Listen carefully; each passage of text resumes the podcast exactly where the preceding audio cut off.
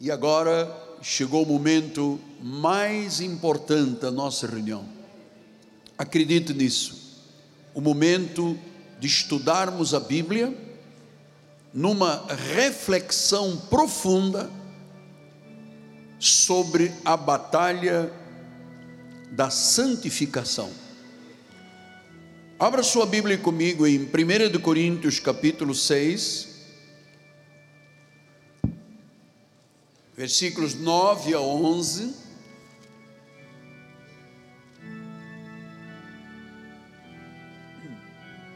Diz assim a palavra do Senhor.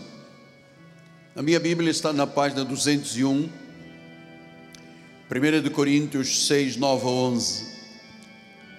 Ou não sabeis que os injustos não herdarão o reino de Deus? Não vos enganeis, nem impuros, nem idólatras, nem adúlteros, nem efeminados, nem sodomitas, nem ladrões, nem avarentos, nem bêbados, nem maldizentes, nem roubadores herdarão o reino de Deus.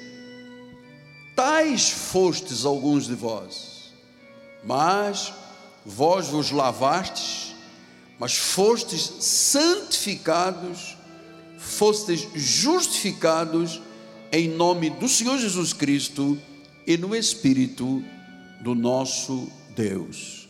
Que esta palavra abençoe todos os corações aqui presentes. Vamos orar ao Senhor.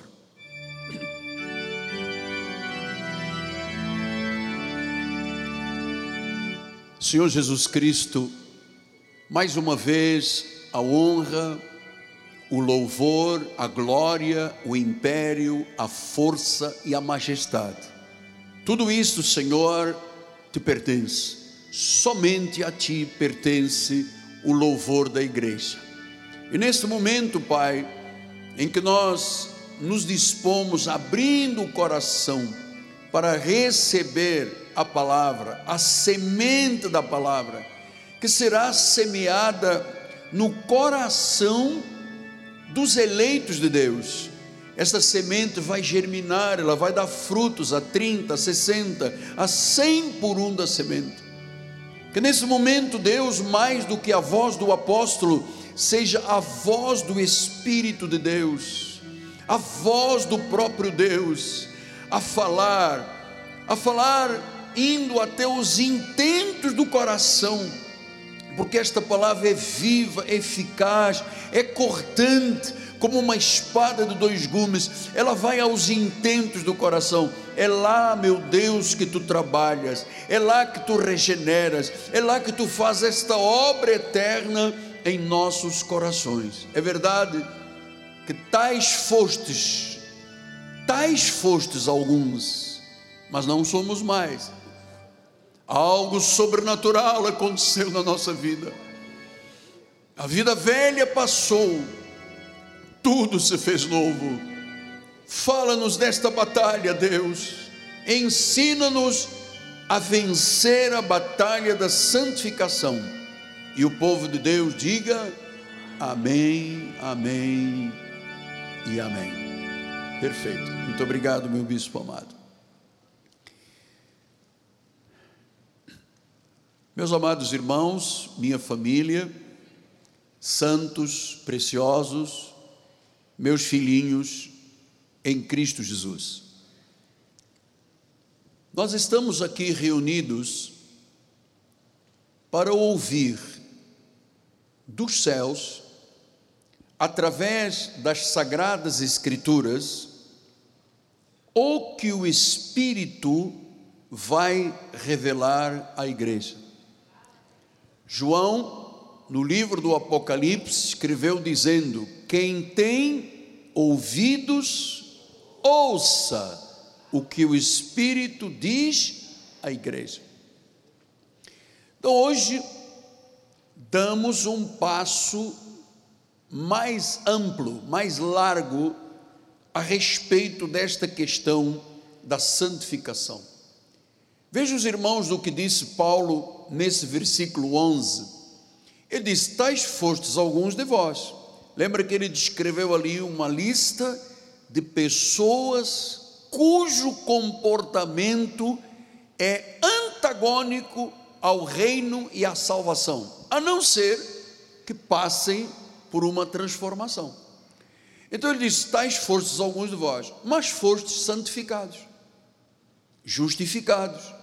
Então eu quero dizer à igreja, lembrando, que existe uma santificação que só Deus pode realizar, que é que torna o Espírito perfeito, a obra do Espírito Santo. Ou seja, para vivermos uma vida eterna, nós tivemos que ser por Ele santificados em nosso espírito, justificados pelo seu sangue. Então, esta é a parte de Deus. Deus santifica, é a primeira santificação para a eternidade, e Ele justifica pelo seu sacrifício, seu sangue derramado. Volto a dizer, esta é a parte de Deus. Mas depois tem a nossa parte. Já aprendemos que se nós não tivermos uma vida de santificação, nós não veremos Deus agir, porque a santidade ou a santificação para a eternidade está garantida, a parte espiritual está garantida, mas nós vivemos num corpo, o nosso corpo de carne, este corpo não se converte, então, se ele não se converte e ele tem uma natureza adâmica, eu tenho que ter a capacidade de mortificar as obras da minha carne, para poder andar de forma santa. Agora, a parte que nos cabe. Olha como é que Paulo disse isso. Gálatas 5,16 diz: Digo, porém, andai no espírito e jamais satisfareis a concupiscência da carne. Ou seja, o que é andar no Espírito? É ter uma vida santificada. Ou seja, se eu viver segundo a Bíblia, se eu viver os preceitos da Bíblia, eu jamais, em hipótese alguma, eu satisfarei as concupiscências. O que é uma concupiscência? Concupiscência é um desejo errado da carne, da natureza carnal. Então, quando Paulo escreveu esta carta aos Gálatas, é, ele escreveu para todos os cristãos das igrejas que estavam espalhadas no antigo mundo romano, chamados Gálatas. Eles ouviram o Evangelho, os Gálatas conheceram o Evangelho da graça de Deus, foi Paulo que fundou essa igreja, ou essas igrejas da Galácia. Eles creram no Evangelho, eles chegaram à salvação de Cristo, eles receberam o Espírito Santo, eles tiveram vidas transformadas, eles estavam vivendo no Espírito, eles estavam desfrutando da plenitude da vida de Cristo, até que até que alguns falsos mestres de Jerusalém, quem eram os falsos mestres de Jerusalém em relação à graça? Bom, Paulo disse: aqueles que pareciam ser de grande importância, nada me acrescentaram. Está falando de Pedro, de Tiago, de Marcos, de João, dos de Jerusalém que, quando começaram a visitar as igrejas fundadas por Paulo, começaram a minar os crentes que haviam, haviam crido numa mensagem específica, a graça. Havia uma mensagem específica para um povo específico chamada lei, pregada por Pedro para os judeus, e havia uma mensagem específica pregada para os gentios, através de Paulo. Estas duas mensagens são antagônicas. Lei é lei, graça é graça. Eu não posso, como um gentio, ou seja, não tenho sangue de Israel nas minhas veias, portanto, a minha origem, a sua origem é gentílica, eu não posso viver segundo os ritos e cerimônias da lei de Moisés. Não posso. O que que esses apóstolos chegaram e disseram? Bom, o que Paulo diz não é verdade. Você não pode entrar no reino, você não pode ser salvo se você não seguir a lei de Moisés, se você não circuncidar o prepúcio, se você não andar nos ritos, nas cerimônias, se você não tiver obras da carne, se você não praticar o judaísmo, você não será salvo. Você vê, esta foi a mensagem que os legalistas levaram a uma igreja salva por graça. Então, é, o povo da Galácia, dos Gálatas, apesar de saberem qual era o verdadeiro evangelho, que era o da graça de Deus, a única palavra que salva, eles começaram a ficar confusos com aqueles falsos mestres que estavam pregando um falso evangelho, dizendo: não, a obra de Cristo não é assim. O que Cristo fez não está completo. O sangue dele não tem esse poder. A obra redentora que redimiu e perdoou os pecados não está completa. Você tem que completar com as obras da lei. Os senhores vejam que isso foi um ataque diabólico à igreja dos Gálatas.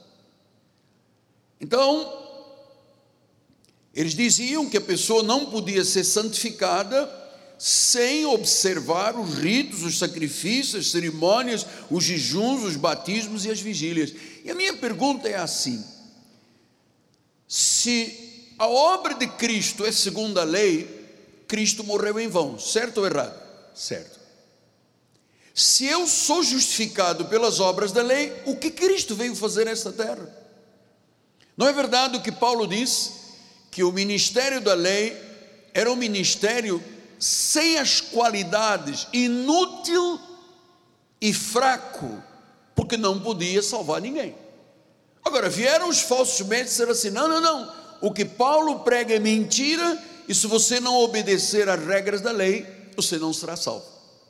Bom, esta é mais ou menos a confusão que está no mundo inteiro. No mundo inteiro. Onde estão as igrejas da reforma, se vive segundo a graça Onde estão as igrejas da lei, se vive segundo a lei. Agora, os senhores sabem o que Paulo já havia dito à igreja dos Gálatas. Ele disse: Olha, se vier um anjo, ué, está falando do mundo angelical. Se vier um anjo, ou um de nós apóstolos, e pregar um evangelho que seja diferente deste que temos pregado, ou seja, da graça, será o que? Anátema. Atenção, isto não foi criado pelo apóstolo Miguel Ângelo. Foi Paulo que disse: existem alguns que pervertem e perturbam o evangelho verdadeiro. Mas não existe um outro evangelho. Evangelion quer dizer boas novas de grande alegria boas novas de salvação, boas novas de libertação, boas novas de novo nascimento. Só existem boas novas de grande alegria na mensagem da graça. Fora da graça é maldição. Os espanhóis dizem anatema, os americanos dizem curse, é maldição. Então, meus amados, eles trouxeram o legalismo para dentro da igreja da graça. Hoje em dia é assim que vivem. Ou é salvo por graça, mas você tem que jejuar. Hein? É salvo por graça, mas você tem que vigiliar. É salvo por graça, mas você tem que passar por uma oblação. Oblação o que é? Um batismo. Então quer dizer que a água de um batistério ou a água de uma lagoa, de um mar ou do rio, ela tem o poder que o sangue de Jesus não teve? Então, o sangue derramado na cruz do Calvário não tem, porque João disse em Apocalipse: eles o venceram pelo sangue do Cordeiro, certo? Eles o venceram pelo sangue. Então significa então que aquele sangue derramado, aquele sacrifício, Aquele momento da paixão de Jesus não foi suficiente Os legalistas dizem não foi suficiente. Mas ele não disse tudo está consumado. Disse. Então, se está consumado, afinal não está consumado e eu vou consumar. Então você percebe o espírito de confusão que Paulo chamou, você vai ver daqui a pouco, de um espírito de feitiçaria, de embruxar as pessoas. Então nós vamos ver Paulo discutindo fervorosamente com a igreja que ele fundou. Aí vem Gálatas, olha lá. Ó oh, Gálatas insensatos. Bom, Paulo está usando aqui uma palavra dura com a igreja. Era a igreja dele, foi ele que fundou, foi ele que pregou, foi ele que anunciou os mistérios que estiveram ocultos, foi ele que trouxe tudo aquilo que era importante e necessário para o povo gentil. A multiforme sabedoria de Deus, a palavra predestinada de sabedoria, aquilo que o mundo chama de loucura. É loucura para os que se perdem, mas é poder de Deus para os que são salvos. Então ele diz: ó oh, Gálatas insensatos, e aqui vem a nossa reflexão, a primeira reflexão. Quem vos fascinou a vós outros, ante cujos olhos foi Jesus Cristo exposto como crucificado? Ele disse: Olha, vocês souberam que Jesus foi crucificado, que Jesus morreu na cruz, que Jesus derramou sangue, que Jesus foi a propiciação, o verdadeiro cordeiro foi imolado, e agora vocês estão sendo fascinados a duvidar disso. Essa palavra fascínio vem do original grego baskainos. Baskainos quer dizer enfeitiçados, seduzidos, manipulados ou embruxados. Pastor, isso está na Bíblia? Bom, eu acabei de ler com os senhores, está aqui na Bíblia. Ou seja, uma mensagem falsa, um evangelho falso, que consegue seduzir a pessoa, ela é, ou ele é, bascainos, ele é fascinante, ele é bruxaria, ele é feitiçaria. É por isso que as pessoas ficam 10, 20, 30 anos num lugar.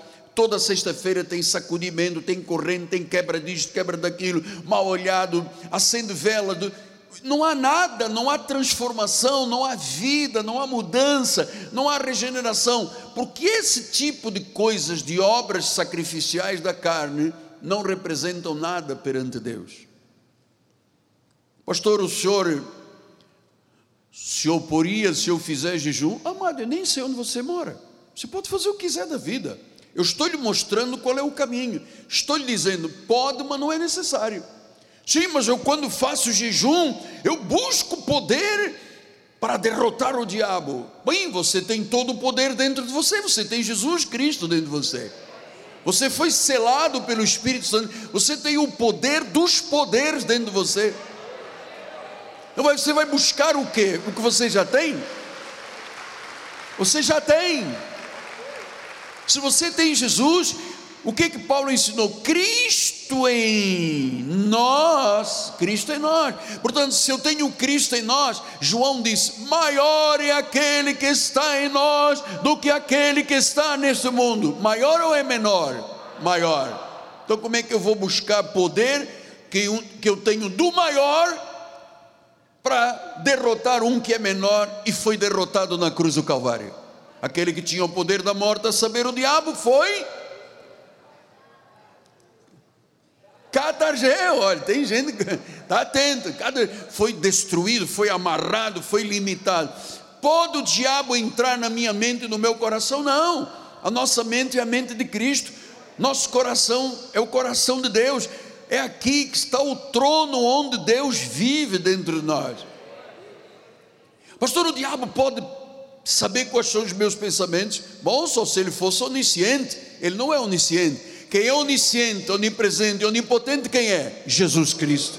a Ele, o Altíssimo, o Rei da Glória, o Senhor dos Senhores, o Supremo Pastor, o profeta da nossa confissão, o sumo sacerdote, aleluia, diga glória a Deus, amado. Então é Ele, se Ele é por nós, Ele será contra nós? Não pode. Você tem que ter este tipo de consciência, chama-se firmeza na graça de Deus. É a firmeza. Então, quem é que vos seduziu? Veja que eles sabiam que o sacrifício de Cristo, a crucificação, ele diz no versículo número 2: Quero apenas saber isto de vós: recebestes o Espírito pelas obras da lei ou pela pregação da fé? Como é que se recebe o Espírito? Pela pregação da fé ou obras da lei? Pregação da fé. Depois ele disse: somente a fé em Cristo é que traz salvação e mudança de vida. A fé vem pelo ouvir a palavra de Cristo, a fé vem à nossa vida, e olha que Paulo já havia dito em Efésios 2: porque pela graça sois salvos mediante a fé, isso não vem de vós, é um dom, é uma dádiva, é um carisma de Deus, não é de obras. Bem, está aqui dizendo que não é de obras. Se não é de obras, por quê, apóstolo? Não fica bonito quando uma pessoa lamba o pó do chão, sobe no monte, bate com a cabeça, fica cinco noites sem dormir, oito dias sem comer, isso não parece espiritualidade? Não, isso não é espiritualidade, isso são obras da carne. A carne para nada aproveita. O espírito é que dá vida. Pastor, mas e se eu fizer? Você estará perdendo tempo. Você está fazendo uma coisa que Cristo já fez, mas o diabo, Cristo já o derrotou já o derrotou. Mas o Senhor não podia passar óleo na minha cabeça, um azeite, galo, extra virgem. Deixa eu te explicar uma coisa. Por que, que você quer azeite na cabeça? Porque é o símbolo do Espírito Santo. Mas você tem o símbolo, você tem o próprio Espírito Santo. Nós não vivemos de símbolos, nós vivemos da realidade, nós vivemos da substância, nós não vivemos de sombras. Nós não vivemos sombras. Então Paulo diz no versículo 3 de Gálatas: Então, se você se esqueceu da obra de Cristo e agora está pensando que a salvação é por obras da lei, você é um insensato. Porque sois insensatos, porque vocês começaram no espírito. Ninguém pode dizer que Jesus é o Senhor se não for pelo espírito. Vocês começaram no espírito, e agora vocês estão se aperfeiçoando na carne. Pastor, o que o senhor disse estes primeiros minutos, eu estou chocado. Embolaram os meus pensamentos, porque eu achava que Deus queria sacrifício do seu povo. Amado, isso é pisotear o sangue de Jesus, é ultrajar o Espírito da graça, é profanar o sangue. Então, que, como é que o justo vive? Você vai ouvir a igreja responder: o justo viverá por fé, mais o que? Diga só fé. Fé mais o que? Sola fide, só fé. O justo vive por fé. Pastor, então nós aqui na igreja não pagamos sacrifícios, o senhor não manda andar de joelhos, o Senhor não nos leva para o monte, não nos leva para a lagoa lá com as gigóias, o Senhor não passa noite sem dormir, meu amado, por que, que eu teria que fazer isto? Porque os da lei fazem, apóstolo, os da lei fazem porque estão debaixo de condenação.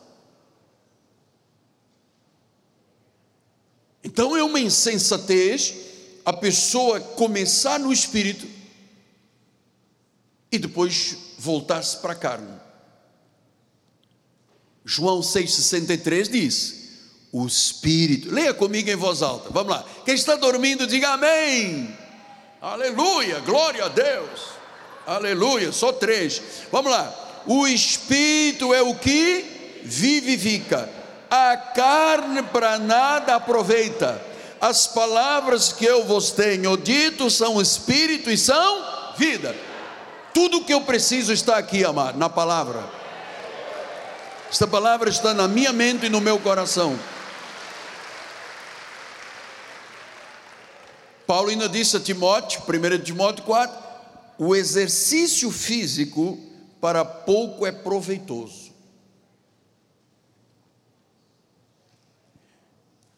Se a tua oração você a faz contrariado e lutando com, não faça.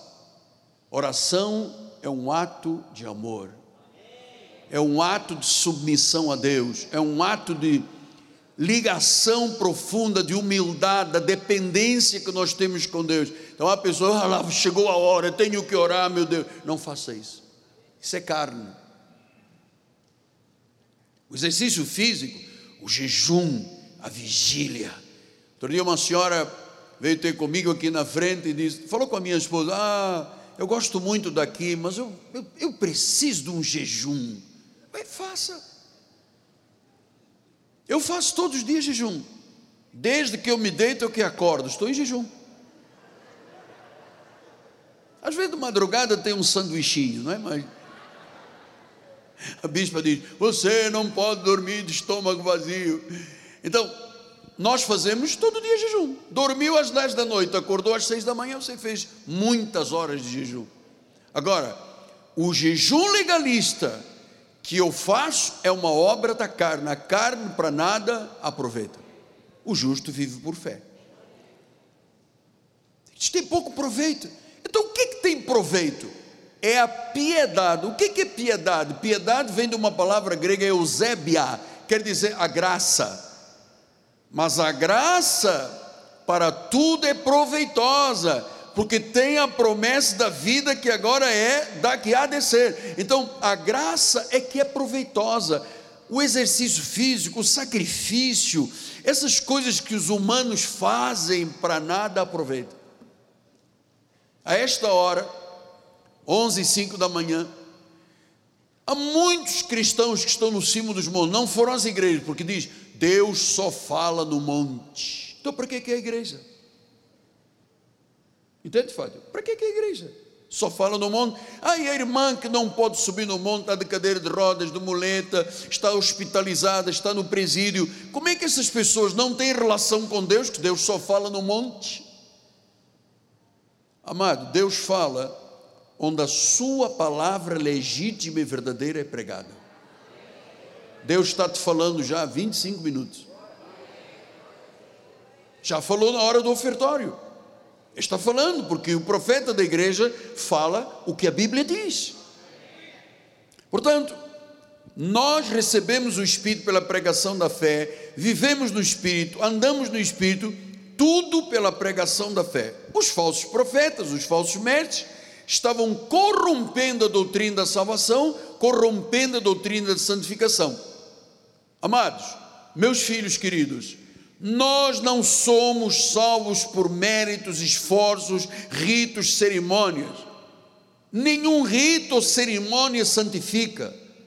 Nenhum pagamento de preço sacrificial pode substituir o sangue e o sacrifício de Jesus. Ponha isso na mente, por favor. Induza o seu coração a crer. Toda mensagem fora da graça é um falso evangelho, é uma falsa santificação. Ah, eu hoje estou me santificando, já é o quarto dia que eu não como. Oh, você acha que a santificação é isso? Eu vou lhe explicar, eu venho explicando desde o início do mês o que, que é a santificação. Então vamos lá agora, segunda reflexão profunda. É que Paulo aos Gálatas, no capítulo 4, versículo 19, diz assim: Meus filhos, esta é a abordagem que eu tenho com as ovelhas de Jesus. Eu sempre tratei as ovelhas de Jesus como se foram, fossem meus filhos carnais. Então, olha, meus filhos, por quem de novo eu sofro as dores de parto? Então, Paulo está explicando da agonia dele, do sofrimento dele com os crentes, e disse: Eu já vos falei a verdade, vocês acreditaram na mentira, agora vocês têm que de novo voltar à verdade. Então ele disse: Eu sofro dores de parto até ser Cristo formado em vós. Então, Paulo diz que a vida de santidade é uma gestação de Cristo. É uma gestação. Até Cristo ser formado em vós. Significa, amados, que isto é um processo que leva a vida toda. Entre a justificação, porque a Bíblia diz: justificados, pois, mediante a fé, temos paz com Deus. Quando eu digo Jesus, tu és o meu Senhor, eu sou justificado. Mas a Bíblia diz que existe uma glorificação, porque aos que predestinou, chamou, justificou e glorificou. Entre a chamada e a justificação, a glorificação, que é a nossa vida partida para a eternidade, este tempo, cujos dias todos foram escritos no livro da vida antes de algum dia existir, são, amadas, as obras de Deus são perfeitas. As obras de Deus são perfeitas. Até o tempo, veja, fio de cabelo cai da nossa cabeça, e o meu já caíram quase todos, nem um fio, sem que Deus disse, vai ficar careca. Uma folha não cai da árvore. Imagina a vida da igreja, imagina a estrutura que ele na sua onisciência, onipotência, onipresença, nos seus desígnios, criou a igreja, deu ministérios à igreja, apóstolos, profetas, evangelistas, pastores, mestres, os cinco ministérios que visam o aperfeiçoamento do povo, até que o povo chegue à estatura do varão perfeito. Essa caminhada, o aperfeiçoamento até Cristo ser formado em vós, o aperfeiçoamento isso se chama o que? Santificação da vida pessoal. Até ser Cristo formado em vós. E olha agora você vai entender, esta não é uma obra exterior. Porque às vezes a pessoa pode dizer assim: sim, mas eu já não corto mais o cabelo, já não raspo as pernas, já não depilo. Ninguém entendeu? Já? Já não vou à praia, apóstolo. Já não pinto lábios. Já não vejo televisão. Já não, já não, já não. Parece que Deus, o teu Deus, chama já não, já não, já não. Esta obra é no homem interior. Paulo disse isso em Efésios 4, 20 a 24. Mas não foi assim que aprendestes de Cristo. Tem uma forma correta o pregador que não sabe fazer um sermão expositivo, você vai ficar aqui uma hora e pouco estudando comigo, você vai ver quantos versículos eu vou trazer. Chama-se um sermão, é um sermão expositivo. Eu estou expondo os desígnios de Deus, eu estou expondo o coração de Deus, eu estou expondo a sabedoria de Deus, eu estou expondo a multiforme sabedoria de Deus. Ele diz: o que você aprendeu não é, não é o que você aprendeu de Cristo se é que de fato o tendes ouvido e nele foste instruídos. Quer dizer que é preciso ouvir, ser instruído. E como é que fica uma vida instruída? Segundo a verdade em Jesus.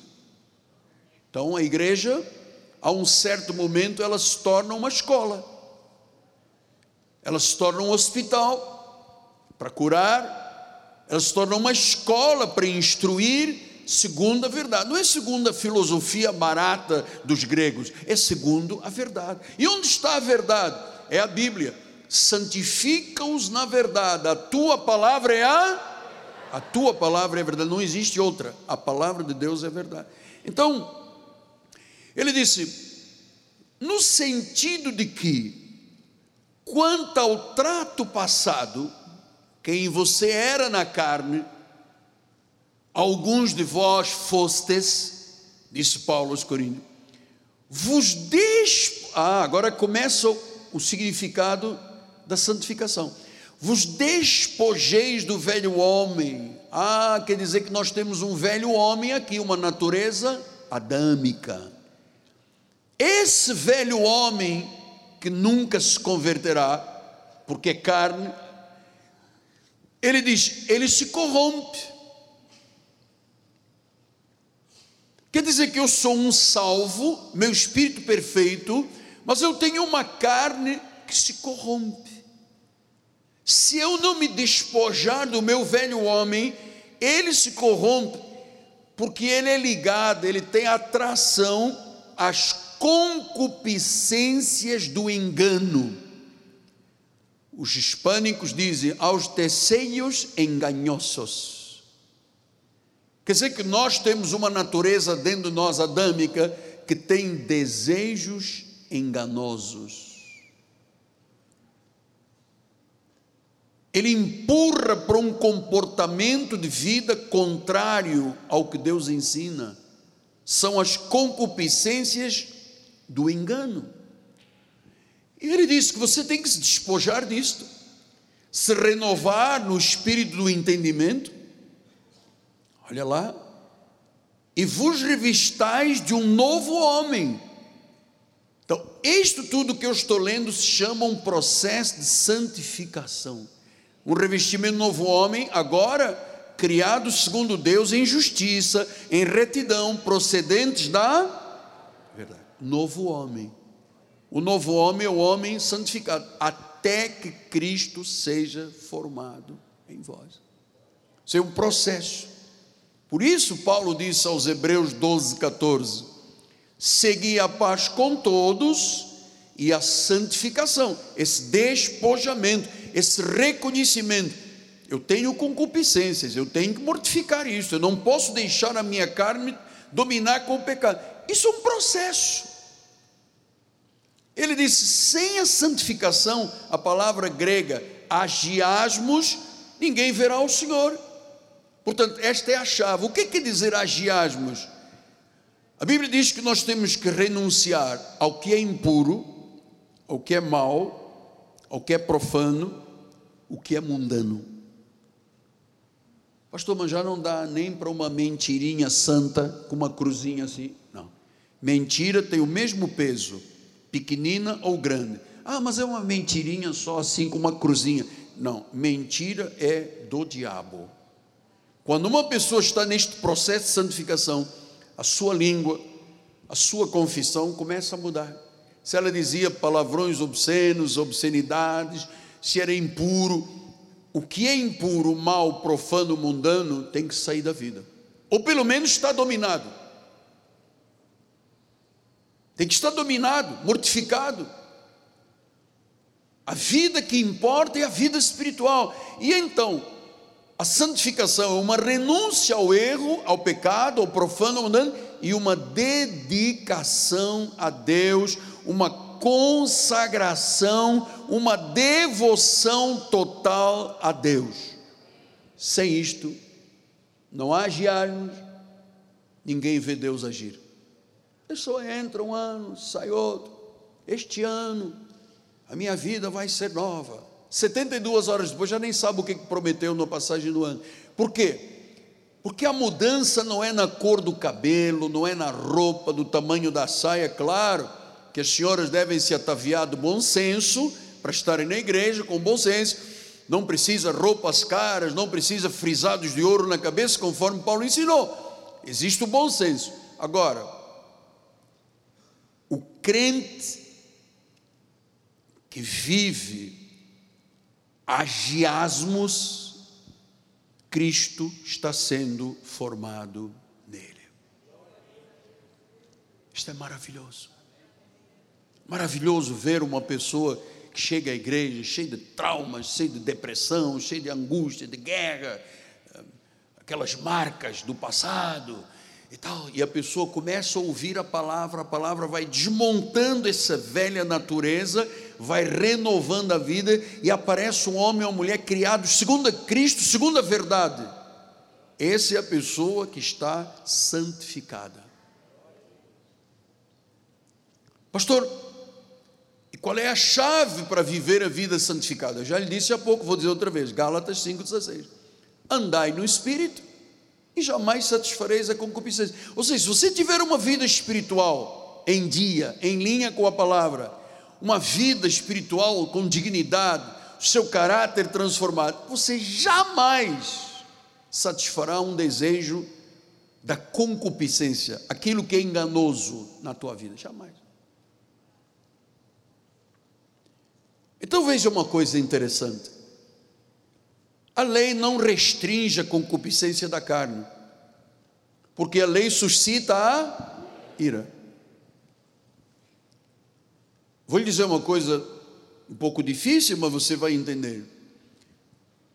O maior número de pessoas erradas em adultério e em concupiscência está nas obras da lei. Porque no ministério da graça, se a pessoa erra em alguma coisa e se ela tem caráter, ela chega e diz: Eu errei. Provérbios 28 diz, diz que se você confessar e deixar, alcançará a misericórdia, acabou. O da lei, não. Ele continua pecando, mas faz um jejum para aplacar a consciência, faz uma vigília, vai no monte, mas continua pecando. Porque a lei não restringe a concupiscência. O legalismo, com os seus sacrifícios, nenhuma observância da lei tem a capacidade de santificar, porque essas coisas têm a ver com o exterior, não com o andar, não com o viver no espírito. Então, viver no espírito e jamais satisfazer as concupiscências da carne não é com ritos e sacrifícios exteriores, é andar no espírito é o caminho da santificação. Não é saltar no Espírito, não é pular no Espírito, é andar no Espírito.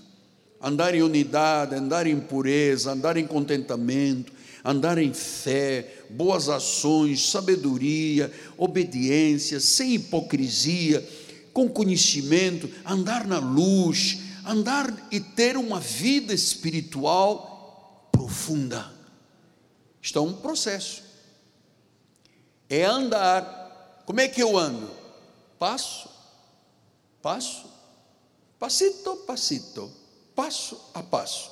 Isto é andar, não é correr, é andar, passo a passo. A vida espiritual é um andar de passo a passo. Paulo chega a dizer em 2 Coríntios 3,18, olha que lindo este versículo. Todos nós, está falando para o pastor, e para as ovelhinhas espalhadas em 123 países do mundo. Todos nós, com o rosto desvendado, já não, não precisa de cobrir com o véu da lei, como fazia Moisés, contemplando como por espelho. Quando eu olho para o meu espelho, eu tenho que ver o que? A glória do Senhor, a obra de Deus na nossa vida. Agora veja como é que é o processo de santidade e como nós todos temos necessidade de estar na igreja, ouvir a mensagem, compartilhar da reflexão para que isto aconteça. Todos nós somos transformados, isso chama santificação. E diz que é de glória em glória, passo a passo. Isso não acontece, pessoa chega à igreja no 24 horas por dia, 24 horas depois do dia que vem à igreja, ela já está santificada, já renunciou, já não quer o mal, já não quer o profano, já não quer o mundo. Não acontece isso. Isso é balela. Isto é passo a passo.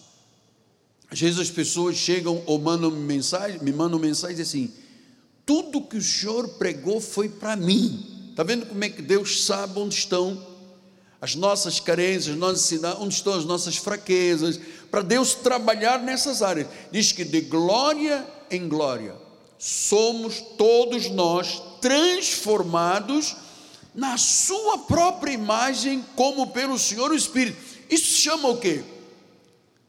Santificação até Cristo ser formado em nós, até a nossa forma de falar, a nossa forma de estar na vida, o nosso modus operandi familiar, profissional, da verdade, seja tão idêntico a Cristo, que você passa a ser a imagem dele nesta terra.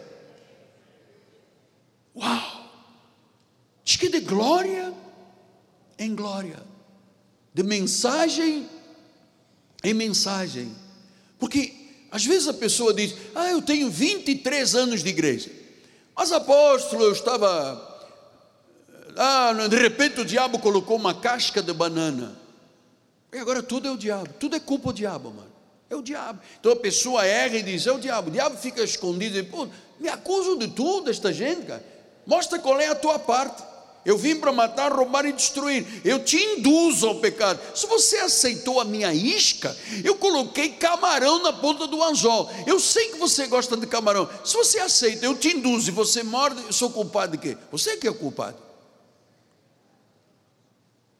Então não adianta dizer que foi uma casca do banana. Foi um pedaço de melancia, grande, cheio de carocinho. Escorreguei, apóstolo. Eu, eu, eu estava caminhando, eu era tão fiel a Deus e um dia pisei numa casca de banana, eu não sei onde que eu tinha a cabeça, e quando acordei eu estava dentro de um motel em adultério. Você não sabe onde tinha a cabeça? Em cima dos ombros. É que esta transformação não acontece se você faz da vida espiritual apenas um. De vez em quando eu faço, de vez em quando eu oro, de vez em quando eu leio a Bíblia, de vez em quando eu vou à igreja, de vez em quando eu dizimo. Não, isso tem que ser intenso, firme, perseverante, disciplinado. Ninguém vence nada na vida sem disciplina. Você sabe a que horas eu chego aqui aos domingos com a minha esposa? Sete da manhã, sete e dez da manhã. Sabe a que horas eu acordei para orar? Antes das quatro horas. Ninguém liga para me dizer, você acordou ou não acordou? Acordou, acorda, olha o despertador. Eu nunca disse, olha irmãos, o culto era às nove, eu cheguei aqui dez e meia, porque o meu despertador, põe outro, põe dois, três, o iPad, o, tele, o relógio, põe todo, põe o galo da vizinha para cantar, cocorocó, cocorocó, mas você tem que acordar. O culto é às nove, você tem que fazer um esforço de disciplina. Ninguém vence na vida sem disciplina. Disciplina em todas as áreas. Disciplina Pastor, eu sei que peso acima pode me trazer problemas de diabetes, pode me trazer cegueira, pode me trazer amputação. Eu vou cuidar da minha saúde, só com disciplina. Senão a pessoa diz: uma rabanada não, eu este ano eu fujo da rabanada. E a rabanada vem atrás, vocês sabem. O demônio bota na ponta do anzol, rabanada, rabanada. Não, este ano, eu, o ano passado eu comi 23. Este ano não, este ano, ai, tá, tá aguando, tá aguando. Hum, então, só metade, é só hoje, é só uma vez, não faz nada. Vai, rabanada, rabanada, rabanada, rabanada. Agora, você já mordeu um pouquinho, por que você não avança um pouco mais? Come só metade. Metade. Ai, é bom, né? Come mais dois terços. Por que você não come o resto? Come. Você precisa. Açúcar é energia, é carboidrato. É carboidrato. Mas se você comer muito açúcar, vai dar problema. Vai dar mal, vai dar caô, vai dar o quê? Ruim, vai dar ruim. Então, eu é que tenho que dizer, isto é ruim, não quero, não posso. É assim na vida espiritual. Veja o que, que disse Paulo em Romanos 8, 13 a 16, ele diz: Se viver de segundo a carne, caminhais para a morte, mas pelo Espírito mortificares os feitos da carne. Veja, como é que eu mortifico? Eu sei que isso é errado, não vou fazer. Eu vou lutar, sabe? Eu vou pedir a Deus que me livre de pedras de tropeço. Eu vou se mortificar pelo Espírito os feitos do corpo. Ah, aí certamente você vai viver. Agora, há pessoas que vivem, eu sou um velho pecador, a minha carne é fraca. Todos nós sabemos que a carne é fraca, mas o espírito é forte. Versículo 14: Todos os que são guiados pelo Espírito de Deus são filhos de Deus. Porque não recebeste o espírito da escravidão para viveres outra vez atemorizado. Você recebeu o espírito da adoção, baseado no qual nós todos clamamos: Abba, Pai. Eu quero ouvir lá em cima: Abba, Abba Pai. Versículo número 16, olha o que disse: O próprio Espírito testifica com o nosso Espírito que somos filhos de Deus. Filho de Deus não é para ser derrotado pelo diabo. Derrota não é coisa de cristão. Não, não, não, não. Cadê o talito? Onde é que está o talito? Foi arrebatado? Talito. Estava aqui dentro há pouco. Efésios 5,18 disse: Não vos embriagueis com vinho. Uau! Então, vinho embriaga. Pastor, mas eu sigo a receita de Paulo a Timóteo. Paulo disse a Timóteo: Por causa das tuas constantes enfermidades no estômago, bebe um copo de vinho. Paulo não disse bebe três litros. Um engradado de cerveja. Quatro garrafas de vodka. Isto em uma semana, apóstolo. Ele não disse, disse pouquinho. Antes não havia a medicina que tem hoje. Ah, talvez Timóteo tivesse H. pylori, H. pylori. Então, tem que tomar um remedinho para ajudar a cicatrizar e tal. Só dois dedinhos. Ah, mas eu tenho os dedos grandes, apóstolo. Eu, quando. Às vezes eu ainda estico com a unha até que em si. Então, meu copo, meu copo, eu, o senhor tem que ver o meu copo, apóstolo. É dois dedinhos, dois dedinhos. Não pode. Pastor, mas um pouquinho só para. Também um pouquinho, mas um pouquinho não pode gerar muito. Tem que ter controle, tem que ter domínio próprio. Que o diabo põe numa isca também. Ah, você gosta de um, uma bebidinha forte? É, de vez em quando eu me lembro do meu passado. Eu fico atormentado, pastor, eu fico atormentado. Eu tenho, às vezes, eu fico numa luta. O copo diz: Vem me bebe. Eu digo: Não, não vou te beber. Bebe logo. É só hoje. Eva, o que, que Deus te disse? Não, Deus disse para não comer daquela, daquele fruto lá. Nada. É que Deus não te ama. Se te amasse, ele ia dizer: come de tudo menos aquilo, por quê? Não, porque ele disse que se eu comer eu vou morrer. Ah, balela, coma, você vai ser igual a Deus. Era naquela hora que ela tinha que dizer: não, vou ficar com Deus ou com o diabo? Ficar com Deus. Eu tenho tanta fruta boa aqui. Olha o macaquinho comendo uma bananinha lá. Olha o pêssego, olha a laranja, tangerina tamarino.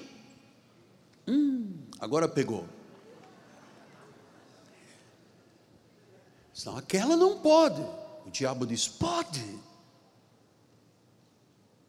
Então você vê como é, como é que é mortificar, é você ter a capacidade de dizer não, por temor a Deus.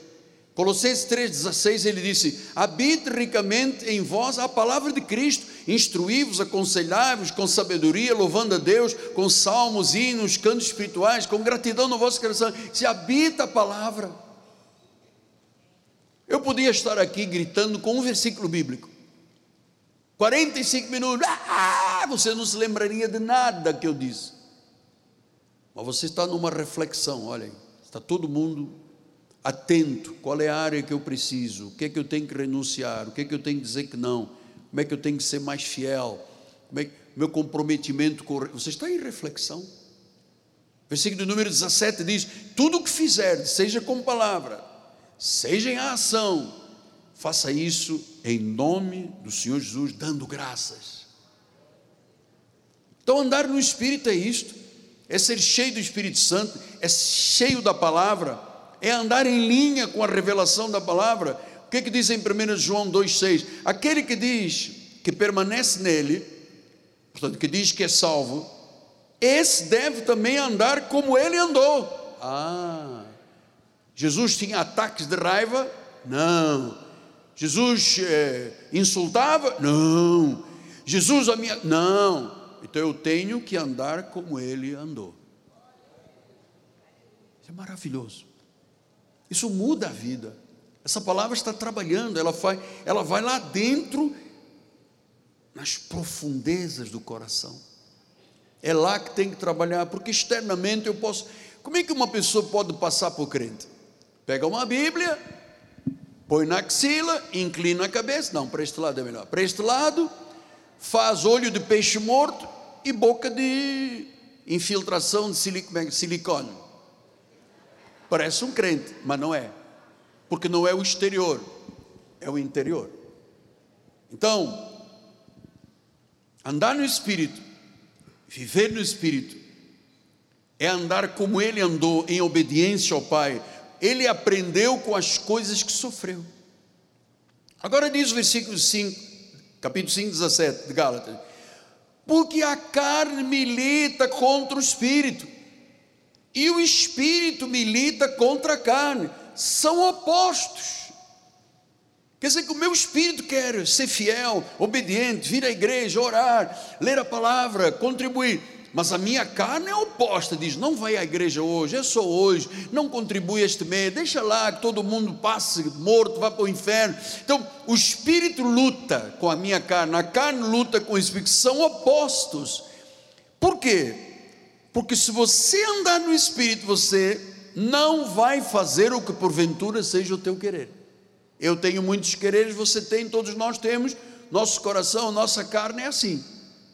Mas quando você milita no Espírito, anda no Espírito, você não permite que você faça o que está no teu querer. Versículo 18: Mas se sois guiados pelo Espírito, não estáis sob a lei. Não tem que fazer nada da lei se você é guiada pelo Espírito Santo. Então, esta é a nossa condição espiritual. Temos uma carne e um espírito que estão em conflito 24 horas por dia, são oposição. O nosso velho Adão, a nossa carne quer fazer coisas, o nosso espírito diz: não, é melhor não fazer. Temos anseios, temos desejos inatos da nossa carne, às vezes é uma luxúria, é um orgulho, é uma vaidade, é uma soberba, mas o Espírito Santo que está em nós se opõe aos desejos da carne. Graças a Deus, porque é a única forma de vencermos na vida. O Espírito Santo capacita na justiça, impede de fazermos o que a carne quer fazer e que nós fazíamos antes da nossa conversão. Ele quer voltar lá. Vivíamos um caminho de condenação, fazíamos a vontade do príncipe das potestades do ar. Olha o que diz Efésios 2: Ele vos deu vida, vocês estavam mortos em delitos e pecados nos quais andastes outrora, outrora, antes da conversão, segundo o curso do mundo, segundo o príncipe das potestades do ar. Veja, nós andávamos segundo o príncipe da potestade do ar. Ele era um espírito que atua nos filhos da desobediência, não atua mais na nossa vida. Versículo número 4. Entre os. Não, 3. 3. Entre os quais também todos nós andamos outrora segundo as inclinações da nossa carne, fazendo a vontade da carne, dos pensamentos, éramos por natureza filhos da ira como os demais. Versículo 4: Mas Deus, mas Deus, é aí que entra a salvação, é aí que entra o processo de santidade, é aí que entra a luta entre o espírito e a carne. O meu espírito quer salvação, quer pureza, quer idoneidade, quer palavra, se ensina ou não, quer tratamento bom à esposa, ao marido, aos filhos, à empresa, empregados, ao patrão, à igreja, ao reino. A minha carne não. Minha carne é contra tudo isso. Ela se opõe. Graças a Deus que o Espírito está em nós se opõe também. E se nós andarmos no Espírito, nós não vamos satisfazer os desejos da nossa carne. O que, que o Espírito Santo faz em nós? Restringe os desejos naturais da carne, os conflitos na vida, na mente, da nossa carne decaída. É por isso que João tinha dito: o espírito é que vive, a carne para nada aproveita, porque a nossa carne não presta. Então, na medida em que nós crescemos espiritualmente, amadurecemos, nós nos tornamos mais como Cristo. Agora vou te ensinar esta verdade. O pecado vai diminuindo, vai perdendo a força na tua vida, na minha vida, e a justiça de Deus aumenta. Por isso é que ele diz: de glória em glória, de passo em passo. Então significa que o Espírito Santo nos treina. Ele disciplina, Pai deo, ele nos treina. Todo culto é um treinamento. Isso também é uma academia. Estamos sendo treinados. O Espírito vai treinando, vai, vai fazendo, dando crescimento espiritual, vai iluminando os olhos do coração, vai nos dando crescimento. O que, que Pedro diz? Antes crescei na graça e no conhecimento de Deus. Então há uma guerra entre a nossa carne e o nosso espírito. A carne se opõe ao espírito, o espírito se opõe à carne. E diz o versículo 18: Mas se sois guiados pelo espírito, a diferença é esta. Você não está sob a lei, a lei não santifica. Agora já compreendemos Gálatas 3:10. Gálatas 3 diz: Quantos, pois, são das obras da lei estão debaixo da maldição? Já compreendemos isso. Versículo 11. É evidente que pela lei ninguém é justificado diante de Deus, porque o justo viverá por fé. Gálatas 5:1, ele explica. Gálatas 5:1 diz: "Para a liberdade foi que Cristo nos libertou. Permanecei firmes, não vos submetais de novo ao jugo da escravidão. Escravidão de quem? Da lei. Os crentes da lei são escravos. Você vê a sede de poder que tem os pregadores da lei? Tem uma sede de poder que eu vou a Brasília, eu vou lá, eu entro ali, eu, eu domino, eu tenho força, tenho poder. Isso é a, a fome e a sede do poder dos líderes. Eles não sabem que a igreja não é deles, a igreja é de Jesus. Foi ele que comprou pelo sangue dele. Qual é o domínio que o Senhor tem sobre a igreja? Zero. Quem tem domínio sobre a tua vida é o Espírito de Deus. Eu estou apenas te ensinando a dar os passos, passo a passo, de glória em glória, até Cristo ser formado na tua vida, para você não viver uma vida de escravidão. Diz o versículo número 13: Porque vós, irmãos, fostes chamados à liberdade, porém, não useis a liberdade para dar ocasião à carne. Porque às vezes a pessoa diz: Não, já que eu sou salvo, fui predestinado, meu nome ninguém pode apagar do livro da vida, vou botar para quebrar. Não pode. Não useis da liberdade para dar ocasião à carne. Agora vamos, temos ainda alguns minutos de tempo. Gálatas 4, 1, 2, 1 a 7. Digo, pois, que durante o tempo em que o herdeiro é menor,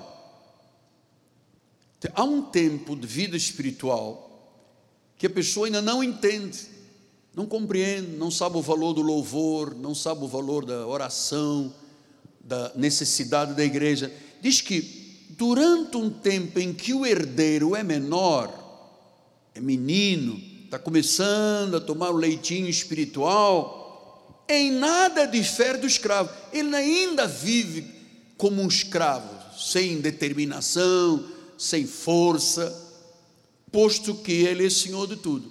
Esse é número dois. Mas está sob tutores e curadores até o tempo predeterminado pelo Pai. Isso quer dizer o quê? No Império Romano, os homens poderosos, os grandes políticos, os grandes guerreiros, tá? eles deixavam os filhos aos cuidados de um aio, para que o aio ensinasse os valores, a etiqueta, os valores morais, os valores de família, até um tempo. Então, estava sob tutores e curadores até um tempo determinado pelo pai. Assim também nós, quando éramos menores, quando ainda não entendíamos, não tínhamos olhos espirituais, ainda tínhamos escamas, cera nos ouvidos, estávamos servilmente sujeitos, éramos menores, estávamos ser, éramos escravos dos rudimentos do mundo. Vindo, porém, a plenitude de Deus, enviou seu filho nascido de mulher sob a lei, para resgatar os que estavam sob a lei, a fim de que recebêssemos a adoção de filhos. E porque vós sois filhos, enviou Deus ao nosso coração o Espírito de seu Filho que clama, Abba, Pai. Versículo número 7: De sorte que já não és escravo, porém és filho, e sendo filho, tu és herdeiro de Deus. Portanto, a nossa vida espiritual está perfeita, não somos mais escravos, somos filhos, agora temos um processo de santificação para nos tornarmos como Cristo. Então temos agora sete minutos para lhe dizer: paixões não podem nos dominar como cristãos. Desejos enganosos, apetites proibidos, situações de perversão, tendências ao mal, o pecado não pode mais ter vitória sobre nós. Porque às vezes a pessoa peca e diz assim: Eu vou para outra igreja, que lá ninguém sabe quem eu sou. Só que Deus sabe. Adianta fugir de um lado para o outro. Deus sabe por que, te plantou nesta vinha. Deus sabe que aqui você tem que dar frutos. É aqui que Deus está fazendo o trabalho. Então, 1 João 3, 9 e 10 disse: Todo aquele que é nascido de Deus não vive na prática do pecado, porque permanece nele a divina semente. Ora, esse não pode viver pecando porque é nascido de Deus, não tem a prática. Todos nós pecamos. Quem disser que não peca está mentindo, disse João. Mas nós não vivemos na prática. Versículo número 10: Nisto são manifestos os filhos de Deus e os filhos do diabo.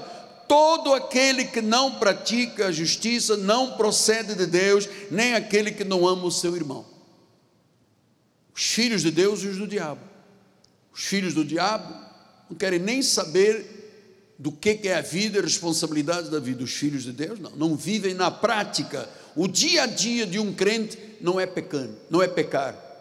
Pode pecar, mas o pecado tem que ir diminuindo, diminuindo para que a justiça de Deus cresça. Isto é de passo em passo, é andar no Espírito, andar no Espírito. Então vamos voltar agora em Gálatas 4,19.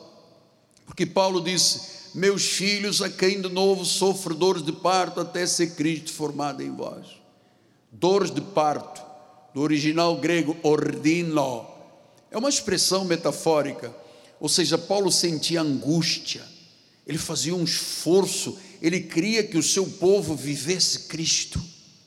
Ele diz em 1 Coríntios 4,15: todo aquele que é nascido de Deus, 1 Coríntios 4,15, faz aí, porque ainda que tivesses milhares de perceptores em Cristo, não terias, contudo, muitos pais. Pois eu, pelo Evangelho, vos gerei em Cristo Jesus. Ele volta àquela gestação, vos gerei. Até Cristo ser formado. Até você ter realmente uma expressão que reflita Cristo, moldada à imagem dele. Pedro disse em 2 Pedro 1,4: pelas quais nos têm sido dadas as mais preciosas e muito grandes promessas, para que por elas vos torneis coparticipantes da natureza divina, livrando-vos da corrupção e das paixões que há no mundo. Por que, que o crente é santo? Porque ele é livre da corrupção, das paixões que há no mundo a paixão do álcool, a paixão do sexo, a paixão da glória, da fama, do poder, essa, esse pântano de podridão que tem hoje em algumas áreas da sociedade, mas isso é a busca, é a corrupção, são as paixões dos homens. Graças a Deus, isso tudo na nossa vida. O que que Paulo disse? Que eu diminua para que Cristo cresça. Quanto mais você vai à igreja, quanto mais você ouve a palavra, quanto mais você pratica a palavra, o pecado, a força do pecado vai diminuindo e a justiça de Deus vai tomando parte da sua vida. Então, isto é como um embrião. No início é disforme, mas pouco a pouco, 12 semanas, já tem lá o coração batendo, já está começando o cérebro, já está começando a estrutura, até que finalmente vira um bebê. Aquilo que era imaturo vai assumindo a semelhança. Assim é da vida espiritual. Começamos como meninos, como crianças, não entendíamos, bebíamos leitinho, mas há uma hora que a coisa vai tomando uma dimensão até Cristo ser formado em nós. E eu termino com Gálatas 2, 20 e 21. Logo, já não sou eu quem vive. Bom, agora Paulo está dizendo: Cristo já está formado em mim. Cristo vive em mim. Agora, esse viver que eu tenho na carne, eu vivo pela fé no Filho de Deus que me amou e a si mesmo se entregou por mim. Versículo número 21. Eu não anulo a graça de Deus, pois se a justiça é mediante a lei, se eu achar que jejuar, vigiliar, pagar o preço, sacrificar, é que me santifica, Cristo morreu em vão. Segue-se que Cristo morreu em vão. Então eu vou lhe dizer para terminar este sermão longo e expositivo, mas que é essencial para a vida.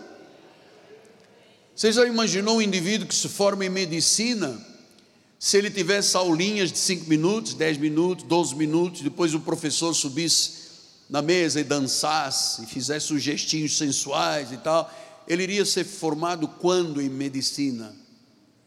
Nunca. Se o professor da faculdade de direito, em vez de usar os códigos, os novos códigos, ele fosse contar fábulas, alguém seria advogado?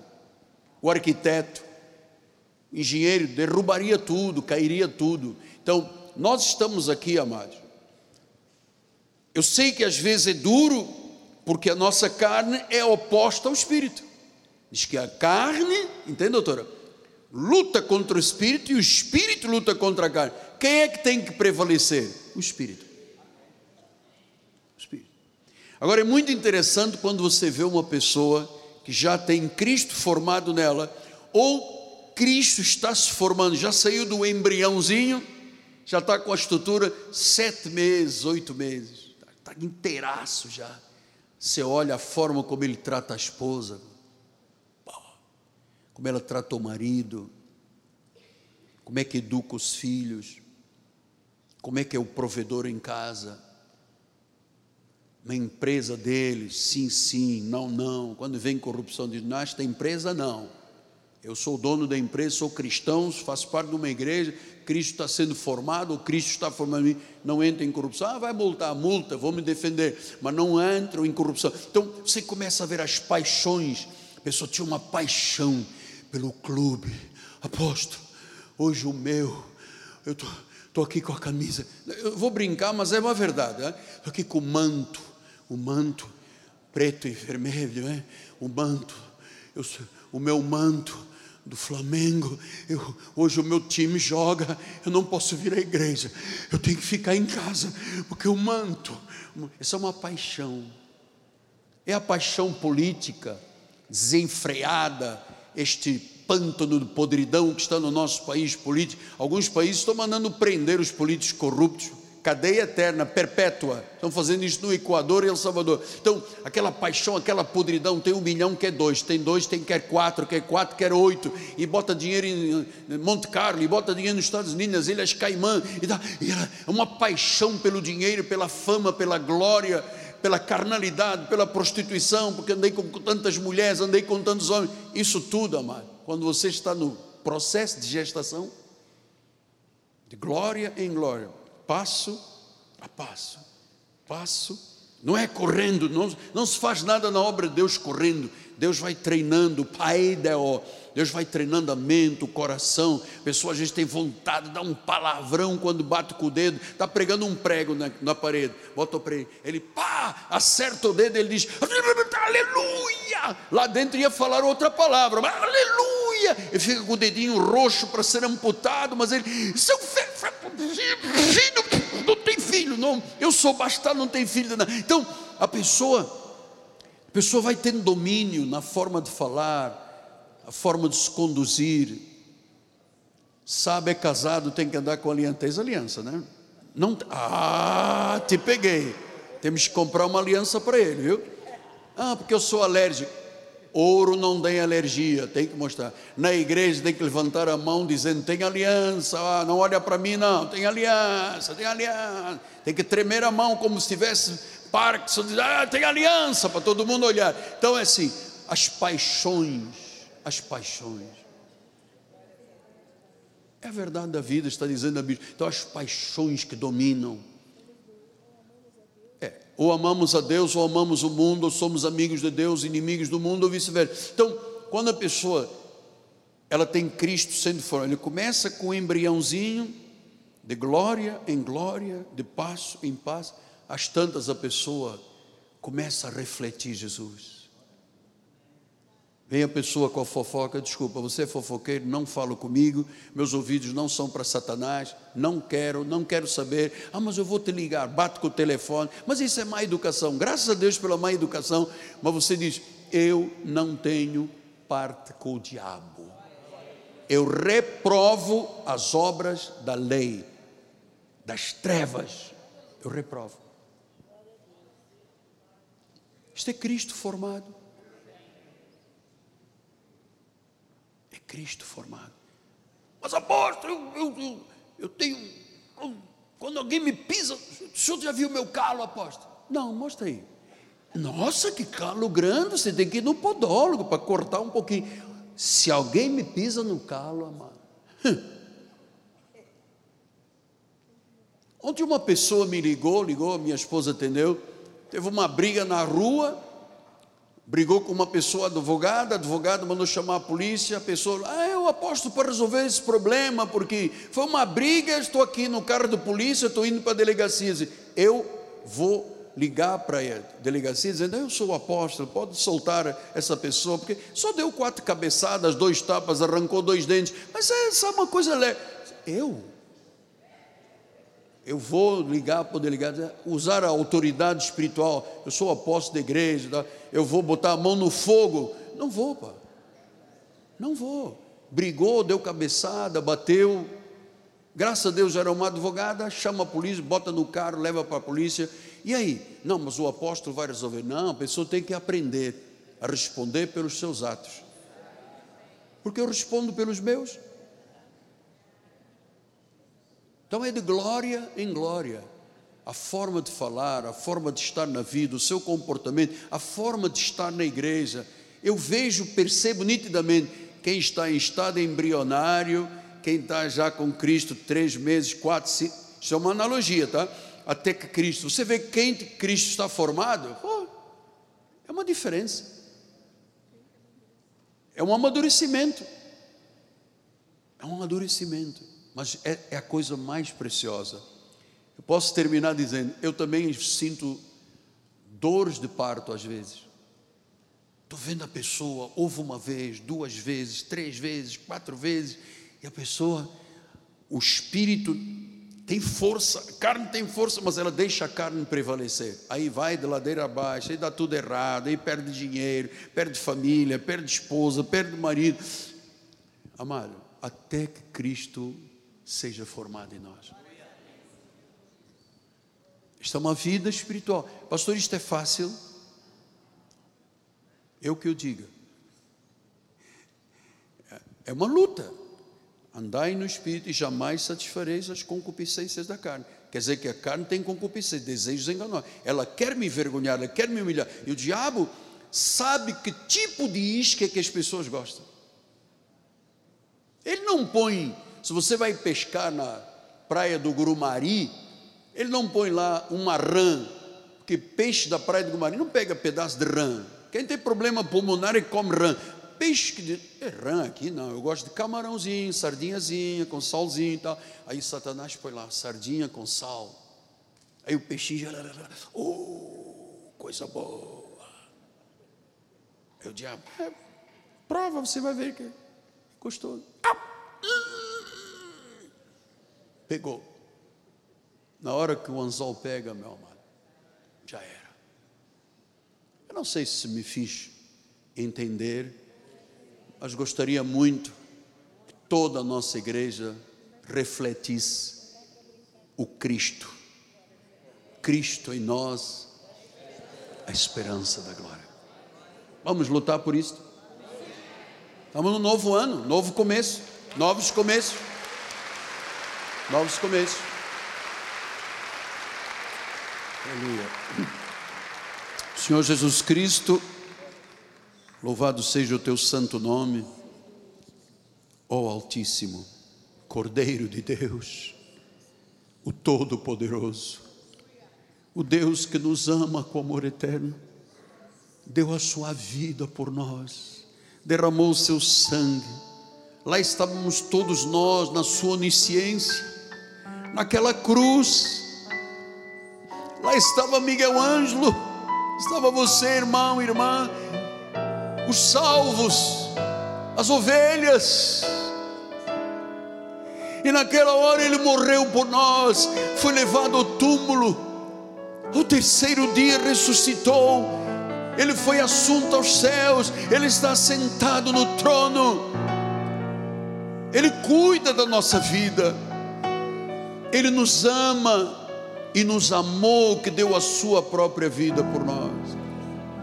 E Ele quer que nós reflitamos a Sua glória, a Sua imagem, a Sua graça maravilhosa. Em nome de Jesus Cristo. Eu abençoo a tua vida, eu abençoo o teu coração, eu abençoo a tua mente, a tua vida emocional, para a glória do Senhor. Eu declaro um milagre, não te lembrarás das feridas do passado, em o nome de Jesus.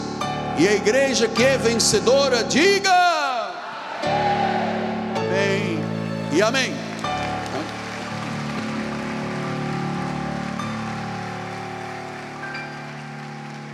Glória a Deus, glória a Deus. Vamos ficar de pé, estamos terminando o nosso encontro. Mais uma vez eu quero expressar a minha mais profunda gratidão por aqueles que venceram os obstáculos hoje aí da cidade e vieram à igreja. Começamos com a igreja meia cheia, mas graças a Deus, uma grande quantidade de ovelhas do Senhor. Estenda as suas mãos para os céus, a bispa vai dar a bênção final. Você está feliz nessa manhã? Levante suas mãos o mais alto que você conseguir. Obrigada, Senhor. Obrigada porque te tens nos ensinado todos os dias, Senhor, a ser como tu queres que sejamos, Pai. Senhor, que saímos daqui numa versão melhor de nós mesmos, Senhor, sabendo que sem santificação, Pai, nós não veremos o teu agir. Obrigada, Senhor, porque nós temos esse compromisso contigo, Senhor. Agora te pedimos, Pai, leva o teu povo na proteção dos teus anjos, Senhor. Guarda-nos, Senhor, do homem mau, do fraudulento, do sanguinário, Senhor. Livra-nos de todos os males, em nome de Jesus. Saia daqui para ter uma semana abençoada, em nome de Jesus. Graça e paz.